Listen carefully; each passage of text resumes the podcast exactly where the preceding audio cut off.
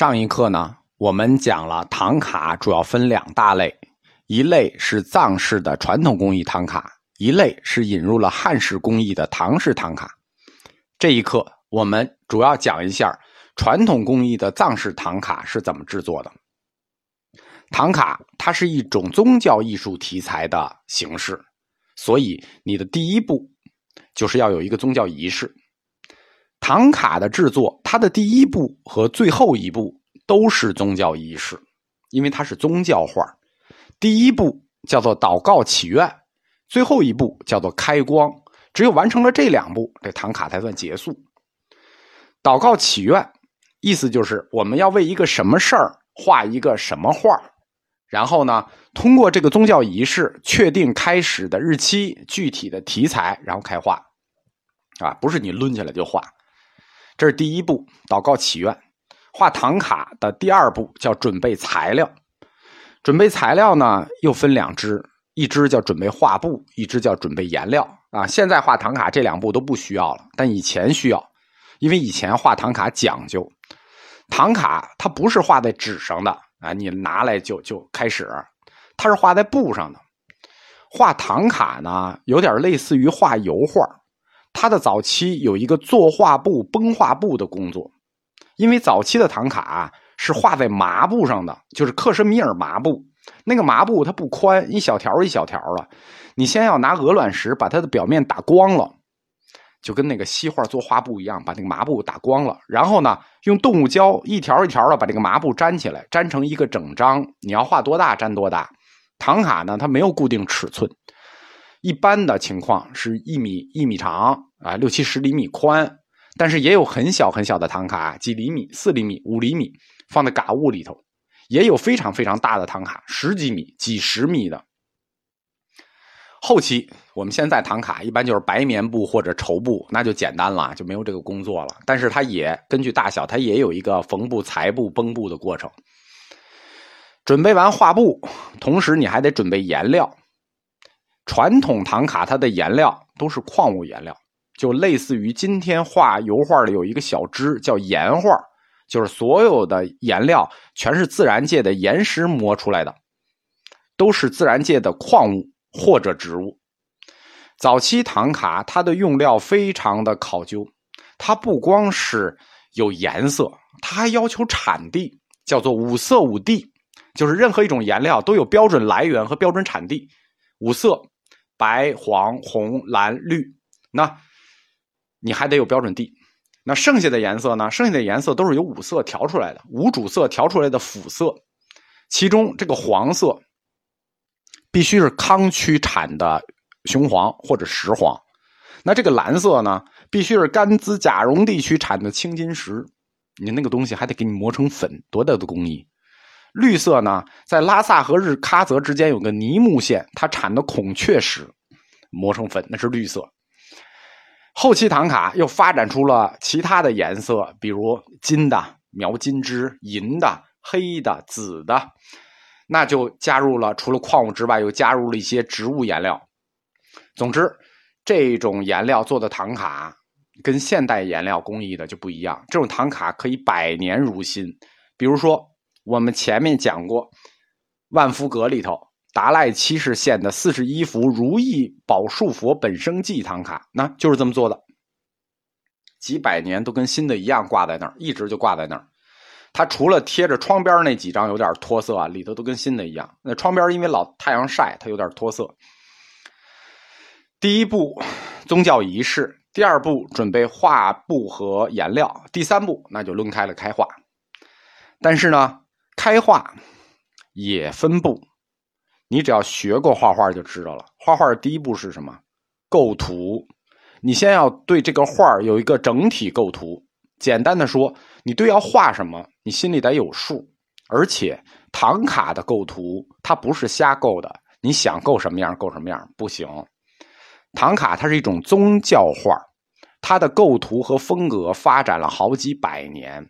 所以，从它的制式到构图，从内容到题材，它都有标准和规定。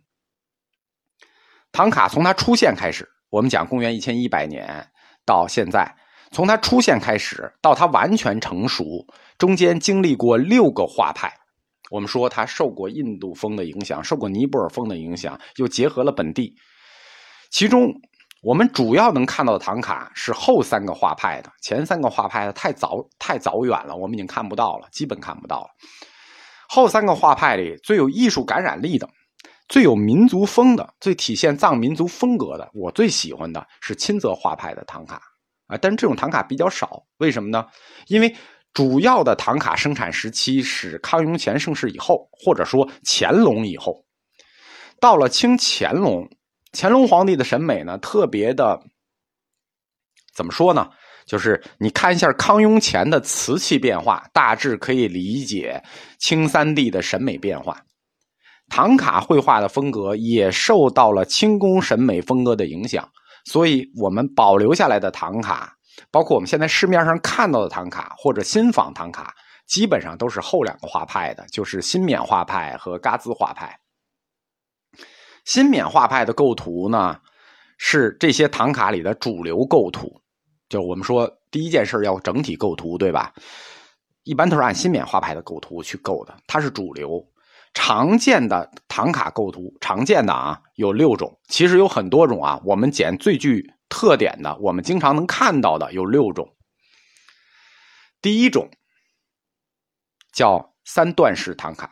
什么叫三段式呢？就是上中下三段，中间是主体，是立佛或者坐佛，上方是众菩萨，下方是众护法神，这叫上中下三段式。这是第一种。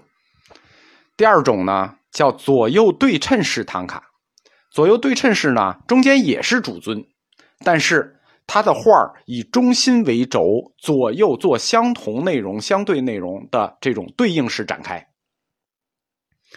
这两种唐卡，它从构图的角度讲，都是追求一种平衡均等的效应，就是一一个以中心上下平衡，一个以中轴左右平衡。这两种构图追求的都是平衡感，这类平衡感的构图用于画什么呢？用于突出它的中心。这个中心是什么呢？尊像。所以上中下三段式唐卡和左右对称式唐卡这两种构图一般都用于画尊像。啊，第三种唐卡叫五坛聚会式唐卡。五坛聚会，中间是一坛。就跟我们讲坛城一样，中间是一坛，像一个莲花上下左右四坛或者五坛，就开成一花五瓣或一花四瓣的形式，形成一个众星拱月。第四种叫回环式，第三种和第四种用用法是差不多的。第四种叫回环式，什么叫回环式呢？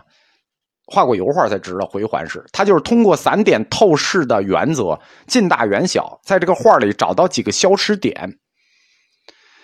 舞坛聚会式唐卡和回环式唐卡，他们一般都用于画有故事情节的画就这个有故事情节，哎，一个坛是一个情节，一个坛是一个情节。回环式也是近大远小，它几个消失点展现的位置展现的是故事的不同情节部分。这两类构图式一般会将唐卡的情节按顺序围绕于中心的主尊附近。它用于什么呢？它用于画本身故事。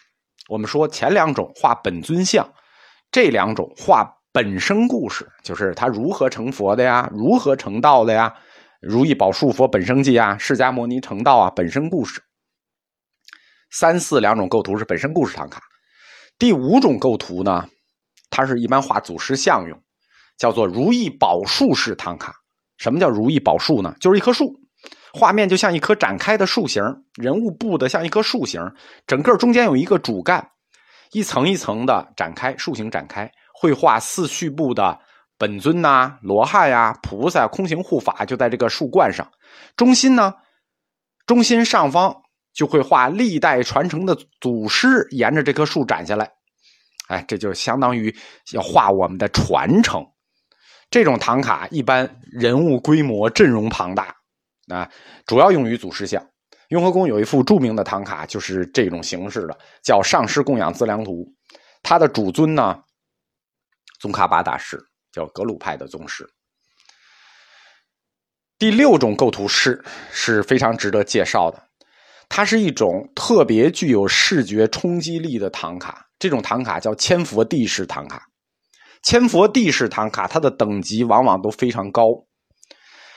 首先是一个中央主尊，在中央主尊周围呢，以直线纵横排列十个、几十个乃至上百个主尊佛像。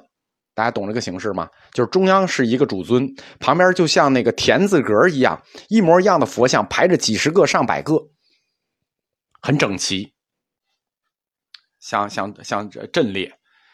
这是一种非常传统的构图样式，它是有来源的，它来源于佛教的石窟造像。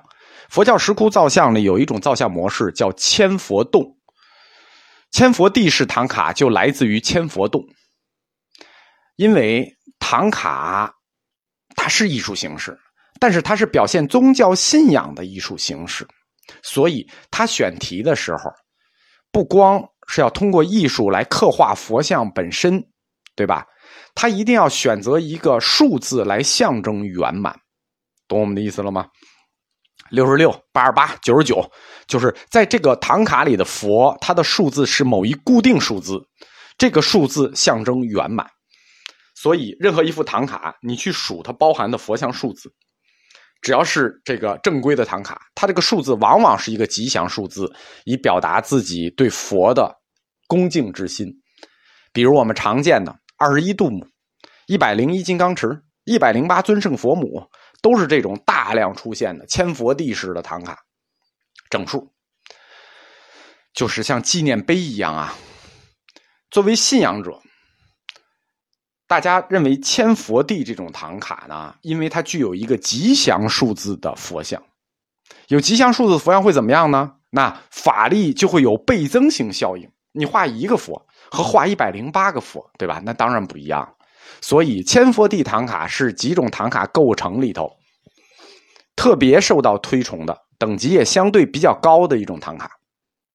那这是画唐卡的第三步构图，构图就完成了。那剩下的就是开始动手。